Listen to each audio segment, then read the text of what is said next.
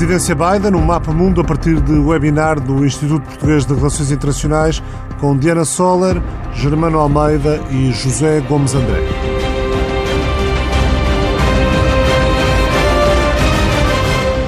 Ora viva, vamos então falar sobre os dias inaugurais da presidência de Joe Biden nos Estados Unidos da América. Isto numa altura em que a Câmara dos Representantes já apresentou no Senado a queixa que pode levar a um segundo processo de destituição de Donald Trump. Certo que Trump já não está em funções, mas caso seja condenado por maioria dois terços no Senado, maioria qualificada, depois basta a aprovação por maioria simples que os democratas têm, se todos votarem a favor e com o voto de desempate da vice Kamala Harris, eh, basta uma maioria simples depois para que Donald Trump não possa voltar a candidatar-se ao lugar que exerceu nos últimos quatro anos. Sabe-se que o número crescente de republicanos parece estar contra a condenação do ex-presidente na acusação de incitamento à insurreição. Senadores republicanos que estarão no júri que há de decidir sobre a sorte do impeachment já estão a trabalhar na defesa legal de Trump, como fizeram no primeiro processo de destituição no ano passado. Marco Rubio, por exemplo, diz que o julgamento é estúpido e contraprodutivo, que seria mau para o país e que iria inflamar ainda mais as divisões partidárias. Já vamos ouvir os convidados membros deste Papa Mundo dissecar uh, um pouco sobre isto. Para já, uma ronda pelos membros deste painel de especialistas. Começo pela Diana Soller, investigadora do IPRI, coautora do livro Donald Trump, Método no Caos. Diana, pontos a reter do discurso inaugural e das primeiras decisões de Joe Biden? Um, eu acho que há dois ou três pontos que, que, são muito importantes no discurso de Joe Biden. O primeiro deles é a ideia de que é preciso restaurar a democracia na América. Há um assumir de Joe Biden que, que a democracia na América está em perigo, uh, que a democracia tem que ser preservada e que vai ser preciso fazer um grande esforço para, para restaurar essa democracia, porque de facto Há uma admissão também do candidato, quando diz que estamos a viver um uncivil war, uh, de que a América está profundamente dividida, profundamente polarizada e que esse exercício uh, de recuperação, quer da democracia, quer do outro grande segundo tema uh, do, do, discurso, que é a união, estão, estão uh, em perigo, não estão salvos, não estão a salvo e não estão e não vão estar uh, nos próximos tempos. O que me leva ao segundo ponto, que eu acho que é muito importante, em que ele toca só uma vez, mas que se sente de alguma forma, que se intui de alguma forma durante todo o discurso, que é um sentido de urgência. Há, um, há muito trabalho para ser feito em muito pouco tempo. Eu aí sou muito pessimista porque uh, tenho vindo a defender em vários, em vários fora que a polarização americana é muito profunda, muito mais profunda do que nós muitas vezes nos apercebemos na Europa. Uh, e que vai ser, e, e, que é preciso de facto qualquer coisa muito incremental para começar a curar os Estados Unidos da América, mas ao mesmo tempo percebo esse sentido de urgência. Ou começamos a trabalhar já, ou não conseguimos fazer verdadeiramente isto. O quarto ponto está relacionado com a presença permanente de Donald Trump no discurso, uh, apesar de Donald Trump nunca ter sido uh, nomeado, nunca ter sido dito o seu nome. Mas é um discurso que, por um lado, é unificador, no sentido em que tenta Uh, digamos, cooptar toda a América, mas é um discurso que, ao mesmo tempo, eu desconfio que terá deixado a base de apoio de Trump a sentir-se muito de fora. Portanto, eu não sei, não consigo perceber até que ponto é que o discurso foi verdadeiramente unificador, mas a tentativa, efetivamente, era essa. Germano Almeida, analista de política norte-americana internacional, autor de quatro livros sobre presidências dos Estados Unidos, mais um a caminho, Joe Biden, um homem em sua circunstância. Germano, ideias fortes do discurso inaugural e das primeiras iniciativas da nova Casa Branca. Concordo com, com quase tudo o que disse a Diana, que eu diria que há no momento americano, mais do que uma mera transição presidencial de um republicano para um democrata, há um eh, AIC e um DIC, antes da invasão do Capitólio e depois da invasão do Capitólio.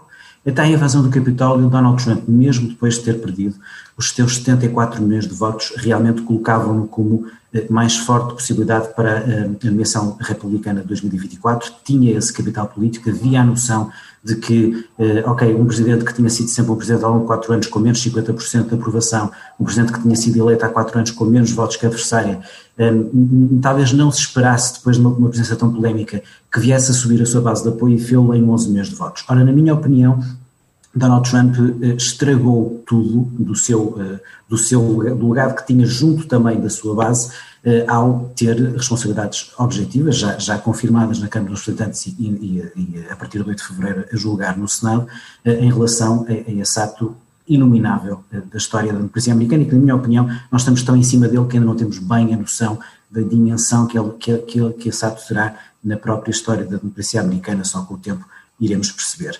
Donald Trump perdeu, perdeu o controle da situação, desenvolveu uma narrativa que, obje, que objetivamente falsa, eh, tinha, conseguiu manter o Partido Republicano eh, com ele dentro dessa narrativa, a primeira narrativa da fraude eleitoral, depois, portanto, mesmo tendo perdido os, os, os, os recursos, havia a noção um, junto do coro republicano que havia ali umas dúvidas, não sei o quê, e a verdade é que chega à certificação da eleição eh, de Biden, mesmo depois de 100% dos, grandes eleitores terem confirmado todo o, eh, no total o voto popular 306 para eh, Biden, 232 para Trump, chega a 6 de janeiro com, com um grupo de, de vários senadores e a maioria clara dos congressistas republicanos com ele na contestação a Biden. Há a invasão do Capitólio, no, no momento seguinte, numa espécie de síndrome de Estocolmo, mesmo depois do que aconteceu, oito senadores republicanos e 147 congressistas republicanos mantêm a contestação, mesmo depois de terem sido alvos da invasão dos vândalos do Capitólio. No entanto, os dias a seguir mostram que Donald Trump, na minha opinião, eh, acabou politicamente, na perspectiva em que, neste momento, a grande questão não é se se candidata, mas, como disseste há pouco, Ricardo, se, se, quer, se haveria essa hipótese, porque tem, pode, pode, na sequência do julgamento do Senado, eh, ficar sem essas condições. E depois poderá, eventualmente, ter também sérios problemas judiciais, além de todas as questões que já tinha havido, haver também a questão eh, de poder vir a ter responsabilidades criminais por esse incitamento à insurreição. O que é que acontece? Até 6 de janeiro havia possibilidade de compatibilizar eh, as tais duas fações do Partido Republicano, que enquanto Trump esteve no poder, a fação dominante foi a fação trumpista, eh, identitária, populista, herdeira, enfim, do que foi há uma década o início do, do, movimento Tea Party, de contestação ao Obama, de, de toda a narrativa da, fantasiosa, redada alternativa, tudo isso. Depois de 6 de janeiro, e, com a, e, duas semanas depois, com a saída de Trump do poder, o que vemos é que, na minha opinião, o que vai acontecer, e já está a acontecer, é uma espécie de fade-out do trumpismo. Ele vai existir, é certo. É verdade que não podemos valorizar a quantidade de milhões de americanos que continuam a acreditar nessa realidade alternativa e achar que, foi, que a eleição foi roubada, mas eh, mesmo que seja impressionante ver sondagens a dizer que ainda 30% ou 40% dos, dos republicanos uh, acreditam nessa via, bom, 30% de um partido que teve eh, na eleição presidencial 47%, é muita gente, faz muito barulho, mas já não dá para ganhar uma eleição presidencial. Portanto, a grande questão, na minha opinião, será se o Partido Republicano vai ter uh, uma capacidade de absorver isso e, e, e, pela primeira vez a tal ideia de que, que Trump eh, conseguia, portanto, estava no poder e, e, dava para ganhar eleições, as duas coisas caíram, Trump perdeu as eleições e já não está no poder. É certo que mantém uma via que neste momento no Senado republicano está a ser, a tentar ser herdada por Ted Cruz e Josh Hawley, essencialmente por esses dois, mas eh, é fundamental perceber como é que vai, como é que vai, qual vai ser o comportamento da bancada republicana no, no, no julgamento do Senado a partir do 8 de fevereiro. José Gomes André, professor da Universidade de Lisboa, doutorado em Filosofia Política, tese de doutoramento sobre o pensamento de um histórico presidente americano, James Madison, várias publicações sobre o sistema político dos Estados Unidos. José Gomes André, eh, pontos principais do, do discurso da semana passada. Um, enfim, só para quebrar aqui um nadinho ao consenso, devo dizer que achei o, o enfim, a intervenção, discurso inaugural de Biden, um, a meu ver, ficou aquém um, do necessário, sobretudo do esperado. Uh, embora entenda que foi, como costuma dizer, o discurso possível. É um discurso extremamente marcado pelos eventos recentes, pelas feridas que a invasão ao Capitólio abriu, um, e também algo que a Diana sublinhou, neste caso vou estar de acordo com alguém, acho que vai acontecer muitas vezes neste nosso encontro, que é uma certa, uh, enfim, um certo hiato, um certo abismo que há entre, por um lado, um, a percepção, ou melhor dizendo, entre o desejo de curar essas feridas e a percepção do que realmente é necessário fazer. Ou seja, o que verdadeiramente nós temos aqui é a compreensão de um problema de uma dimensão tão alargada em termos sociais, em termos políticos, em termos, até diria, culturais, em termos económicos, que efetivamente é quase como se Biden, ao apelar à unidade e ao desejo da reconciliação, soubesse que ela não é possível.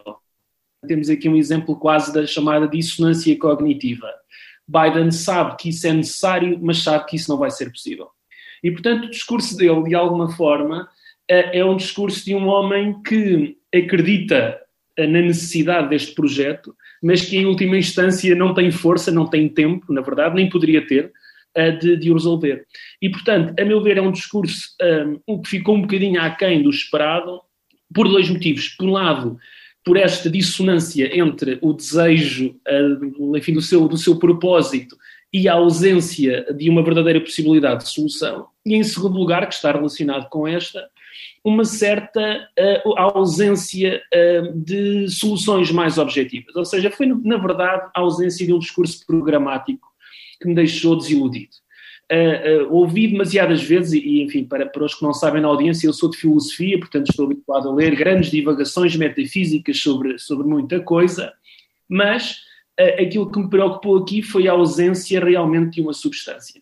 E eu acho que ele o podia ter feito. Isto é, este problema de uma dimensão imensa, sem dúvida, o problema da, da, divisão uh, clara que marca a América, mas há qualquer coisa que se pode fazer e ele não enunciou verdadeiramente nenhum objetivo. Repare, dizer, uh, apelar aos americanos para serem americanos, o problema deste momento da América não é falta de patriotismo, uh, apelar à unidade. Bom, a unidade, uh, ao mesmo tempo, tem de ser feita num quadro de pluralismo. As pessoas não vão subitamente passar a querer todas as mesmas coisas, nem a ter os mesmos valores, nem as mesmas convicções.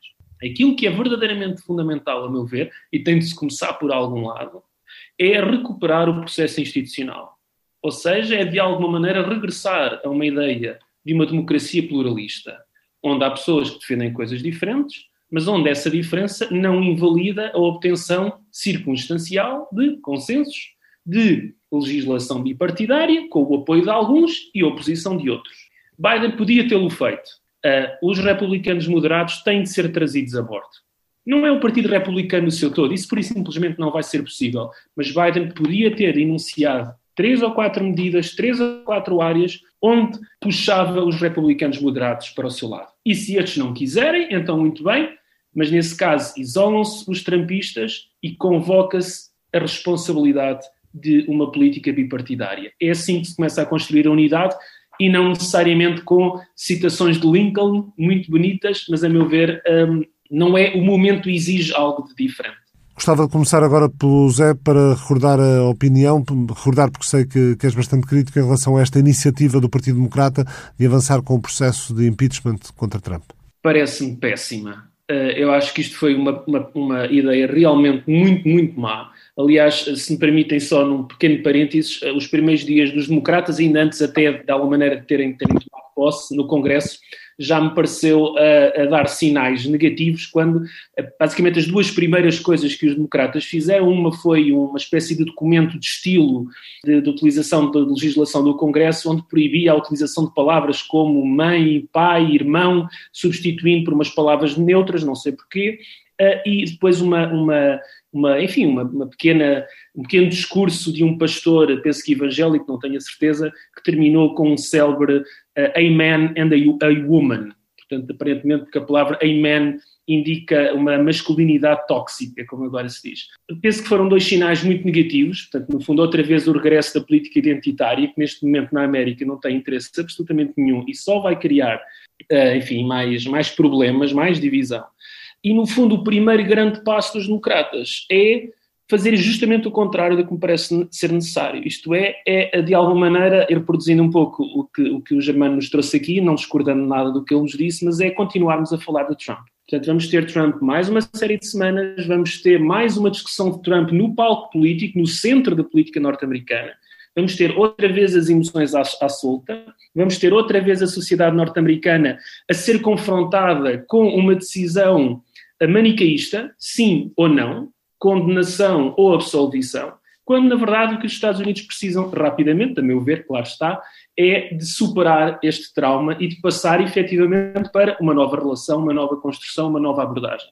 Neste sentido, o impeachment, embora entendendo eu, obviamente, eu percebo que os democratas não, não estão malucos, acho eu, tem o grande objetivo de impedir que Trump se recandidate em 2024, mas eu penso que os democratas podem tentar de outra forma, isto é, tentar que a sua candidatura ou a sua possível candidatura se esvazie através de uma solução política e não através daquilo que na verdade está em causa, que é, a meu ver, uma tentativa de uma espécie de punição quase, quase moral, digamos assim, com implicações políticas, obviamente, uh, e que na verdade só vai uh, colocar o dedo na ferida. Atrevo-me até a dizer que não é meter o dedo, é meter o braço todo dentro da ferida, que é justamente aquilo que os Estados Unidos não precisam. Germano Almeida? Uh, percebo e concordo com toda, toda a, a, a, lógica da argumentação e numa situação abstrata concordaria com tudo, mas mais uma vez, para mim há AIC e DIC e portanto discordo de que tenha sido um erro, ou melhor, concordo que seja um erro no sentido de que há um risco muito grande, mas à pergunta, concordas ou não com o impeachment? Digo que sim, do ponto de vista de. Reparem, este impeachment não tem a ver com. Eh, não é o Watergate, não são, não são escutas do partido rival, nem é o caso ucraniano. Este impeachment tem a ver com o presidente em funções a ter incitado à insurreição que levou à invasão do Capitólio. Eu acho que, mais uma vez, eh, nós ainda estamos tão perto que ainda não, não, não estamos demasiado perto para perceber a gravidade da situação. Perante isto, isto não é caso para avançar. Tinha que ser Agora, se isto é um risco para Joe Biden, claro que é, por isso é que eu tenho, meio obrigado meio a sério, escrito que é preciso imunizar Joe Biden, já não do ponto de vista sanitário, porque já levou a segunda dose da vacina da Covid-19, mas do ponto de vista político. Ou seja, um, Joe Biden tem uma características que talvez seja a única pessoa a, a poder fazê-lo, tem que seguir uma via, e nesse sentido, se calhar, a exigência da pandemia, em que a primeira, a segunda e a terceira prioridade são as mesmas, é combater a pandemia, eh, e também um pouco, eh, eh, mais uma vez, a forma inacreditável como acabou a presidência de Trump acaba por o ajudar na perspectiva em que tem ali um espaço para seguir em frente e, haver uma, uma, separação com o que se passa no Congresso. Claro que nunca é totalmente possível isso, mas eu acho que é a única forma. Um, agora, o risco é enorme, como é óbvio, porque a exigência de dois terços faz com que, o mais provável seja que o Donald Trump seja eh, eh, não, seja condenado eh, e, portanto, nem que, seja, nem que faltem dois ou três ou quatro senadores republicanos. No entanto, até por comparação, do primeiro para o segundo impeachment houve, houve zero republicanos no Congresso e agora já houve dez, e no Senado houve um, que foi o Mitt Romney, e se houver, e acho que pelo menos uns 10, 11 já estarão mais ou menos garantidos, já é uma grande diferença. Agora, sim, acho, acho, que, acho que o risco de oferecer eh, quase, quase eh, não é pós-mortem, mas, mas pós-mandato ao Trump uma, uma eliminação, é, é, é, um risco, como é óbvio. Um, dito isto, um, acho que um, o, o, impeachment para o Senado pode ter um, um efeito que é a perspectiva de uh, uh, o, o, tal, o, tal, consenso mínimo que possa existir e que, e que, o Zé estava a falar em relação a outros temas que obviamente ao longo do mandato o Biden vai ter que, que fazer, porque a própria maioria que tem é, é virtual, é 50-50, pode, pode, pode falhar um, um democrata, nomeadamente o Joe Manchin da, da, Virgínia Ocidental, e portanto muitas vezes terá que fazer esses, esses acordos com os republicanos. Um, a verdade é que se calhar o primeiro momento de poder haver esse consenso é haver uma parte da, da bancada republicana eh, a mostrar neste ponto eh, não podemos admitir que, que, que, o Presidente dos Estados Unidos tenha tido este comportamento. Portanto, vai ser um, um, um momento importante, embora não me pareça que, que, vá, que seja, corra como correr, o momento definidor, definidor da administração Biden. Por outro lado, também não sou tão crítico, embora percebendo eh, em relação ao, ao, discurso do Biden, eu, eu, eu, concordo, eu percebo a ideia do Zé de uh, foi demasiado abstrato e faltou ser específico, é preciso ver também o contexto, ou seja, até esse discurso uh, foi libertado um conjunto de coisas muito, muito, muito, muito específico, portanto sabíamos o que é que a administração vai dizer nos primeiros dias até ao discurso, não parece que o discurso de posse seja o discurso de um roteiro político, mas sim, faltou uma ideia, não tenho uh, uh, o caminho para o lua do Kennedy, né? como é óbvio, né? portanto faltou de facto essa ideia. A ideia da União parece mais ou menos óbvia, mas neste caso e aí sim, de facto, sendo uma missão impossível, como é óbvio, nos Estados Unidos nem seria bom no total que houvesse uma total união, é uma tarefa necessária e, se, dentro dessa tarefa necessária, a verdade é que olhando para os últimos anos, se calhar nunca como neste momento, houve condições para um consenso alargado de uns dois terços, mais ou menos, do país dentro de um, de uma vontade que corra, que corra bem a, a, a presidência Biden. Agora, é evidente que, o, que, o, que, os riscos vão, vão começar, e dito isto, hum, sinceramente eu acho que isto é uma fase de arranque que, que tem a sua importância, uh, Biden ainda está um bocado em estado de graça, mas uh, aquilo que vai definir é a capacidade ou não de rapidamente uh, conseguir travar a pandemia em comparação com o que se passou com Trump, e a partir daí, com a capacidade absolutamente extraordinária que a economia americana tem de, de recuperar, se isso tiver um efeito em, em, poucos meses de no verão ou no final de 2021, a economia americana começar a disparar, bom, então eu acho que há condições para ser um mandato. Neste momento ainda não, não, não estamos a ver bem uh, aquilo que poderá ser, mas ainda é cedo para perceber isso. Vamos ouvir também a opinião da Diana Soller a propósito de uma pergunta colocada por Nuno Albuquerque de Matos neste webinar do IPRI. Se por um lado o impeachment pode ser pouco útil por o Presidente já ter abandonado o cargo e agitar ainda mais a divisão do país, como alguns defendem, por outro lado, como poderemos deixar os factos da invasão do Capitólio, que aqui referiam, passar incólume politicamente? Que mensagem seria passada para o futuro?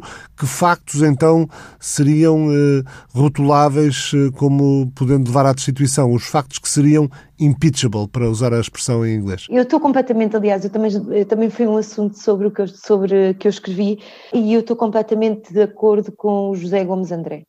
Uh, eu acho que o impeachment, nesta altura, uh, depois de Trump ter sido, uh, ter, ter, no fundo, acabado o seu mandato e, e ter ido lá sua, para, a para Mar ao Largo e, e ter, enfim, deixado, pelo menos do ponto de vista diário, de ser uma figura Uh, absolutamente mediática e que, e que aglutina o Estado, o, o, o espaço mediático todo, uh, acho que é uma péssima ideia, uma péssima ideia manter uh, a existência de Trump tão presente de uma maneira enfim, que, que, podem ser, pode ser só um terço, eu não tenho a certeza.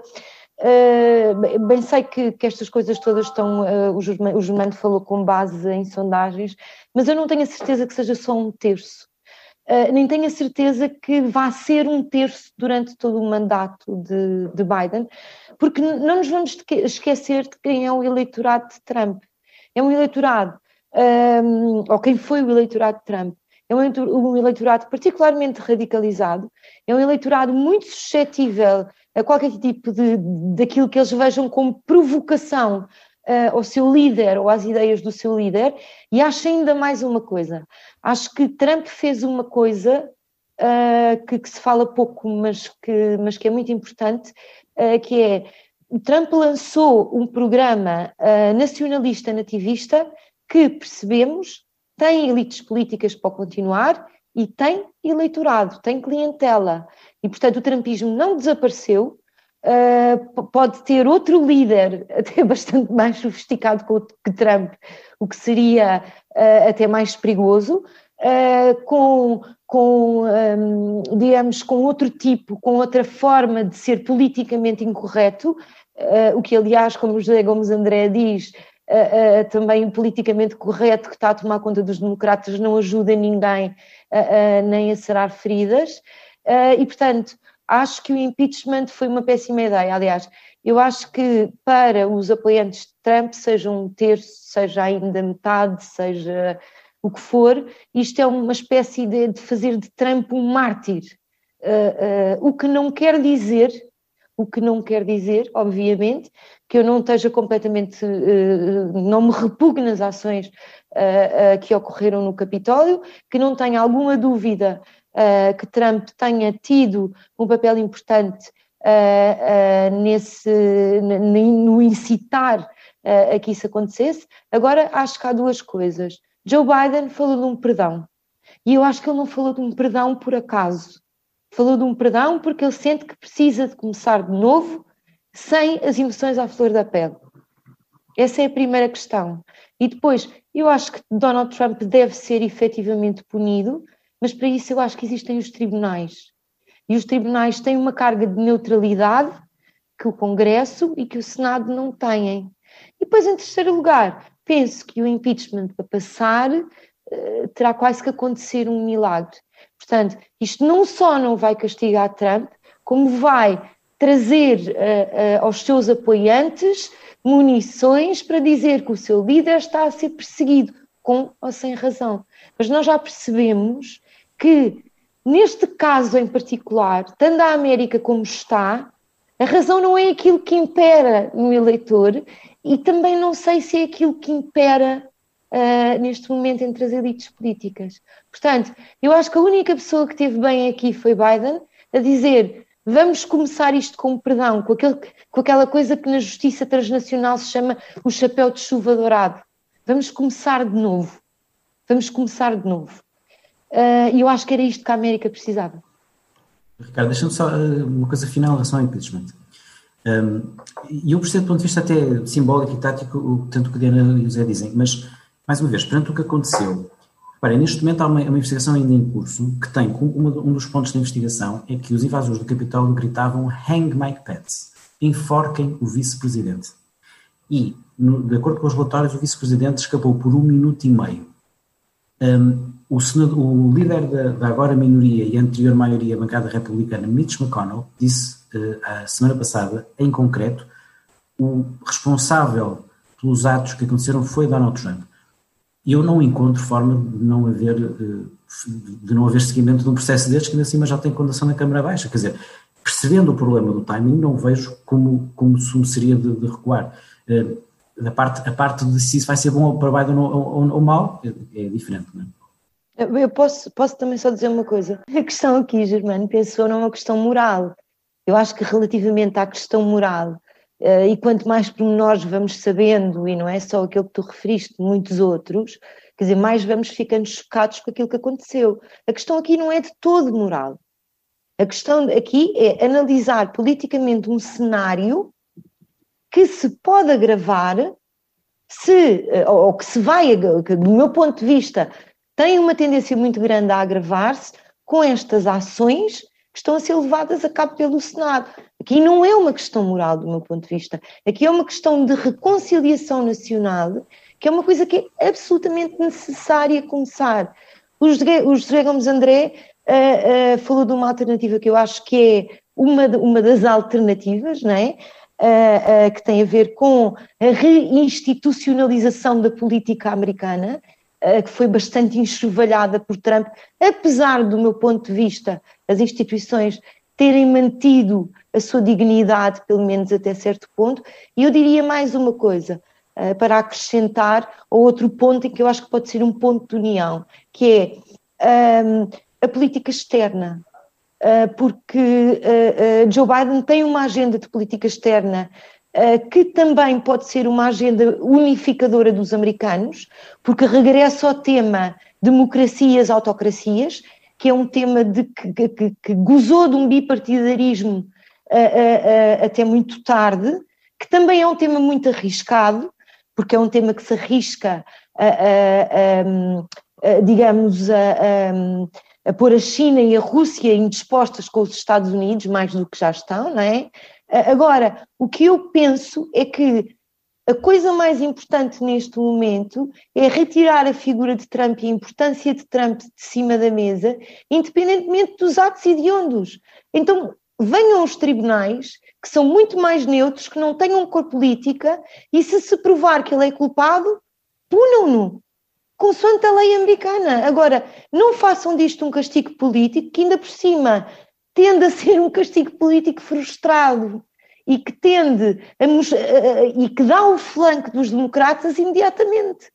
Mas a questão é que para, para, fazer as coisas de acordo com a lei americana há que seguir este caminho, certo? Não, não, não necessariamente, não necessariamente. A não ser, acho, não, acho, acho que, não ser que sejam queixas a nível estadual, não é? Exatamente, exatamente. Pode haver queixas a nível estadual, pode haver queixas, quer dizer, a nível até individual, Quer dizer, os tribunais norte-americanos são os tribunais muito abertos e que são tribunais que, e isto o José Gomes André eh, poderá explicar muito melhor do que eu, porque, porque é a área dele, são tribunais que são vistos digamos, como instituições mais legítimas nos dias de hoje e que, que, que, que granjeiam mais respeito e que são vistas como mais imparciais pelos americanos. Só 30 segundos para não falarmos do impeachment o tempo todo. Reparem, além disso, vários dados enfim, secundários nisto e, e sobretudo para, para as pessoas perceberem que o impeachment é um processo de condenação política e, e, não tem outra dimensão que não essa. E, portanto, tem naturalmente consequências jurídicas, mas não é um processo judicial tradicional. Os processos judiciais nos Estados Unidos têm, aliás, prazos de prescrição quase inexistentes para a maior parte da, da, das questões, portanto, nem sequer se coloca esse problema. Trata-se, além do mais, de crimes ou de atos praticados em Washington, onde ainda por cima se aplica fundamentalmente Washington, D.C., portanto, onde se aplica fundamentalmente a lei federal, portanto, também até a questão aqui da dimensão gravosa do que está em causa uh, também me parece que pode ser duradoura e, e, fundamentalmente deslocaria a possibilidade de Trump ter de responder pelos seus atos e eu até suponho que acho que há muito, muitas mais matérias por onde se pode condenar Trump. Não será não será muito fácil considerar Trump uh, o autor moral destes ataques. É um bocadinho aquela discussão na, que, que, aqui em Portugal se fez no Sporting, afinal de contas, da invasão da, da academia, etc. Não é fácil, não é? Uh, eu acho que há muito mais coisas por onde se pode apanhar Trump do que isto. Mas, independentemente disto, este ponto acho que é importante para a nossa assistência, é compreender que o impeachment não é uh, uma espécie de última instância, de última oportunidade para condenar Trump. É, sim, a última oportunidade política para o limitar na, em candidaturas futuras. Mas os tribunais norte-americanos poderão fazê-lo por outras vias, e portanto eu penso que o desejo que eu teria, enfim, a minha perspectiva só isso, seria o de esvaziar o próprio efeito Trump e não mantermos todos de volta deste trauma, porque é isso que vai acontecer nos próximos meses. Ou seja, não é apenas uma questão de timing, é fundamentalmente uma questão, se quisermos, de psicologia política. Porque também há aqui um problema, Ricardo e, e, e restantes membros da audiência, é que o impeachment tende a banalizar-se com tudo o que aconteceu nestes, nestes últimos meses. Repare, a Constituição dos Estados Unidos é de 1787. Nos primeiros 200 anos, houve dois processos de impeachment. Nos últimos 25 já houve três. E, aliás, nos últimos, nos, nos últimos 12 meses já houve tantos como nos outros 200 anos. A partir de agora, o que basicamente começa a acontecer é de cada vez que os democratas ou republicanos estiverem zangados com alguém na Casa Branca, aí vem o impeachment, não é? Um dia destes nós já nem, já nem abrimos, já nem vemos as notícias com isso. Olha, mais um impeachment está bem. Um bocado como o estado de emergência. O problema não é tanto, se calhar, este segundo impeachment, foi o primeiro também, que foi bastante, bastante a despropósito. E, portanto, um dia destes o impeachment é mais uma coisa qualquer que já ninguém liga. E isto também é assim que se desvalorizam as instituições compreendendo eu naturalmente o que, o Germano diz e muita claro. gente, que é que os atos foram graves e que se calhar era preciso fazer alguma coisa. Mas apesar disso, esta é uma opção política e, a meu ver, é uma opção errada, eh, pelos motivos que já. É, Deixa-me só, mesmo, é, é, raro porque nós já não estamos de acordo, mas também assim é bem, é bem mais giro, é mais, é bem mais interessante para quem está a ouvir. Não estou nada de acordo, porque repara, concordo que não é, mais uma vez, em abstrato, não é bom que em 200 anos tenha havido dois e em 14 meses tenha havido dois, não é bom. Mas eu volto a dizer, eh, invasão do Capitólio, não há banalização nenhuma. Se há caso para impeachment é este. O resto eu percebo agora, estamos em desacordo, ainda bem. Já, já, já agora, só uma coisa só, só para aligeirar, não é o único impeachment a correr. A Marjorie Taylor Greene, uma congressista uh, simpatizante do Kiana, uh, republicana de Georgia, apresentou a 21 de janeiro uma, uma, uma, proposta de impeachment a Joe Biden porque diz que ele não ganhou as eleições. É, é, é neste ponto que estamos. E onde vai parar o trumpismo? Sabe-se que Sarah Huckabee Sanders, a antiga porta-voz, eh, vai candidatar-se a governador do Arkansas. Ela é filha de um antigo governador, Mick Huckabee. Eh, os acólitos de Trump, Germano, vão começar a posicionar-se assim, concorrendo aos lugares estaduais? Eh, ou será que uma das formas de manter viva a marca Trump vai ser colocar um dos filhos, Ivanka ou Donald Jr., como como elemento destacado na luta pelo poder dentro do Partido Republicano, ou, por outro lado, será que a opção dessa ala mais trampista eh, vai passar eh, por pessoas como, por exemplo, o senador Ted Cruz? São, são planos diferentes. Eh, antes do mais, para percebermos o que se vai passar com o trampismo, devemos olhar ainda para a Fox News, mas menos, mas para duas novas realidades, que são a AON e a Newsmax. Eh, a Fox News, eh, o trumpismo entrou num estado, num estado de ligacionismo tal de instituições dos últimos tempos que nem a Fox News, aliás, houve aquele episódio da, da questão do Arizona na noite eleitoral, que, que, que, pôs o trumpismo em guerra com a Fox News, já estava um bocado menos por causa das sondagens. A Fox News é um caso interessante porque, porque alimentou toda, toda, toda, todo o trumpismo até, até a chegada de Donald Trump ao poder e naturalmente os quatro anos da Casa Branca, mas não deixou de ser uma, uma, um órgão de referência. Obviamente que uh, entrando numa, sendo dominante de uma, de, uma, de uma área política, mas não deixa de ser um, um órgão mídia. Portanto, o, o, a herança agora do trumpismo, eh, aquilo já não chega. Portanto, a AON e a Newsmax aí sim estão a alimentar uh, uma, uma, uma realidade essa sim mais, mais trumpista e, e, para quem quiser acompanhar será, será mais por aí. Um, ehm, o que é que vai acontecer na minha opinião? O trumpismo, com a força que tem, será naturalmente uma corrente não só muito importante do ponto de vista político, como também nesse espaço. Donald Trump, que se preparava para nunca sair do espaço mediático, eh, vai ter agora dificuldade, perdeu o acesso ao Twitter, perdeu o acesso diário por ser presidente a, a, esse radar. Não acredito muito sinceramente na questão dos filhos e tal, não acho que seja por aí, acredito muito mais numa via tipo Ted Cruz ou Josh Hawley, embora eles tenham, eles tenham saído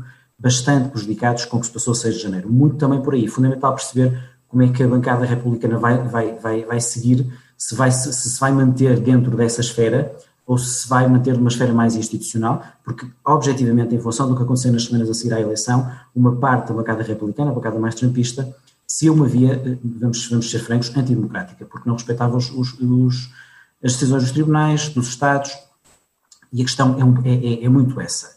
Para percebermos o que passou nos últimos anos, é verdade que houve uma, eh, uma polarização excessiva nos dois lados, com problemas que, que, o, que a Diana e o Zé há pouco estavam a apontar, eh, mas uh, vamos pôr as coisas em perspectiva. O Partido Republicano, em 2016, nomeou alguém que veio de fora da política com as características de Donald Trump, que, temos, que temos vindo a falar, e, e com as características até pessoais dele. É? Alguém que veio fora da política, nomeou para Presidente dos Estados Unidos uma personagem do espetáculo de entretenimento televisivo.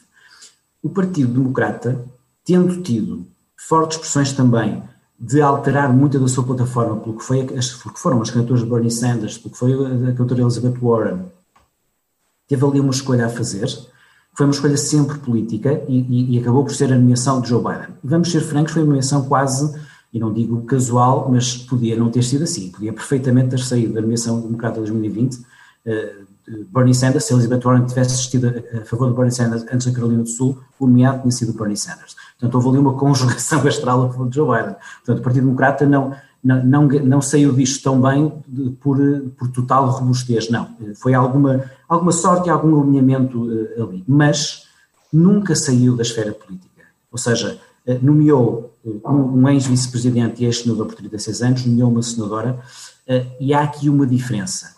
Um, há um risco também do Partido Democrata cair numa, numa, numa polarização excessiva que faça com que perca também a possibilidade do consenso Possivelmente sim, ainda não estive a fazer as contas. Uh, há bocado o Zé falou da questão do, do, dos impeachments recorde em pouco tempo, e há, e há, outros, há outros exemplos, se fazer as contas, nas últimas três ou quatro décadas, uh, portanto, desde Reagan, que, que, não houve uma hipótese de, de, um presidente ter um grande consenso de ter mais de 400 grandes eleitores, por exemplo.